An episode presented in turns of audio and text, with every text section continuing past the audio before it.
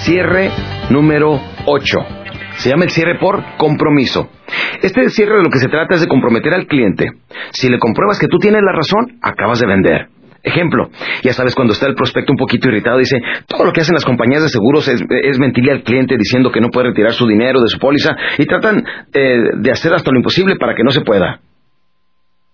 Entonces el vendedor aquí utiliza el cierre por compromiso y le dice, señor Rodríguez, si yo le puedo demostrar y a su satisfacción comprobar que realmente puede retirar su dinero de su póliza cuando usted desea, ¿lo compraría ahorita?